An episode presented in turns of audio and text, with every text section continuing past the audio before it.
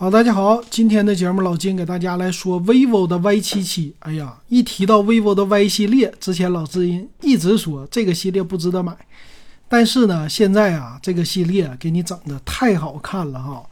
咱们就说这个外观很吸引很多年轻人，就是看着这个外观就有一个三千多块钱手机的感觉，尤其是后边的后盖两个非常巨大的摄像头的位置，就看起来，哎呦，这机器真值钱。那再来看看它身上有什么猫腻儿啊？这 Y 系列你不能辜负了它，这最不值得买的系列嘛。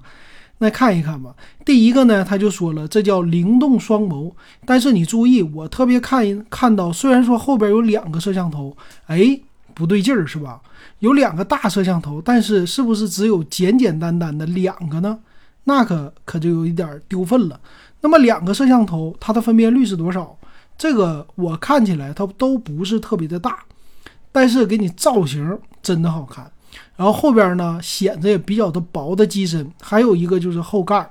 这个后盖儿呢说是叫一个星彩内镀什么星钻光刻的各种的工艺，但是我感觉应该也就是塑料的啊，并不是玻璃的。但是这个造型就波灵波灵的，很多小姑娘一看了以后走不动道。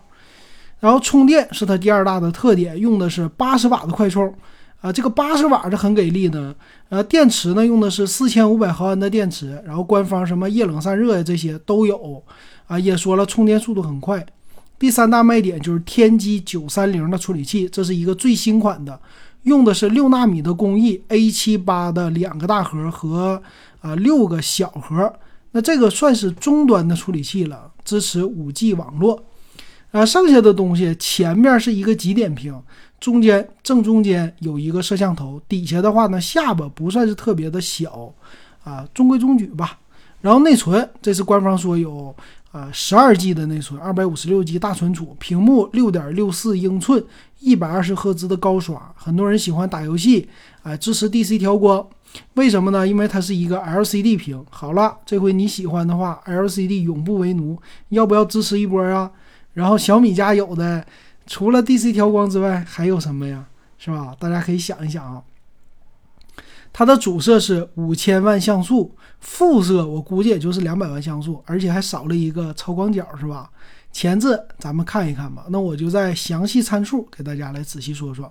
首先，它的厚度呢，八点五九毫米，并不是特别的薄，一百九十四克的重量。啊，这个售价呢，它分了四个版本。有顶配十二加二五六的，一九九九，这个非常好卖，在线下的话特别好忽悠啊！跟对方说，你看我十二加二五六一九九九，这简直了，这性价比相当之好啊！然后八加二五六的一七九九，便宜两百块钱；八加一二八的一五九九，看这个定位啊，很多人可能会买八加一二八。那线下这个价格，如果再送一些东西的话，确实非常好卖。最低配六加一二八一四九九啊，这个六加一二八就没什么意思了，不值得买了哈。所以很很多人可能会买八加二五六啊一七九九的这个版本。那处理器呢？天玑九三零这个是够用的啊，因为它是大核小核的话都算是新款的呃架构。这个架构比较新，而且处理器的 GPU 进行了一些升级，玩游戏应该是够用的啊。但是它在内存和存储，就是你看不见、你不懂的地方，肯定给你缩水。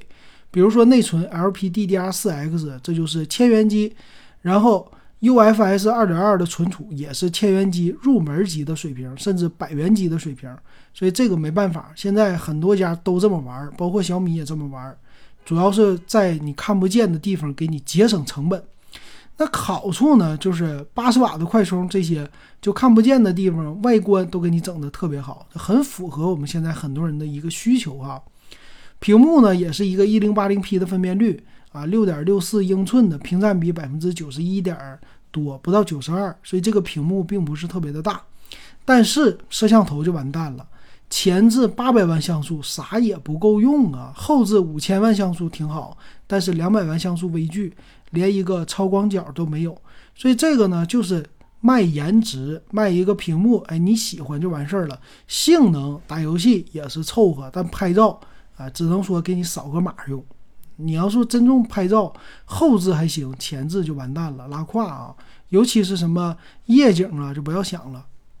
然后支持侧面的指纹解锁，呃，这个剩下的都千元机水平，带 WiFi，呃，算双频的 WiFi，蓝牙的五点三，并不是支持 WiFi 六，而且有三点五毫米的耳机接口，这种算是给学生买吧，比较的凑合吧，只能这么说啊。那售价呢，其实还行，我觉得还行，呃，八加一二八一五九九，给父母给学生。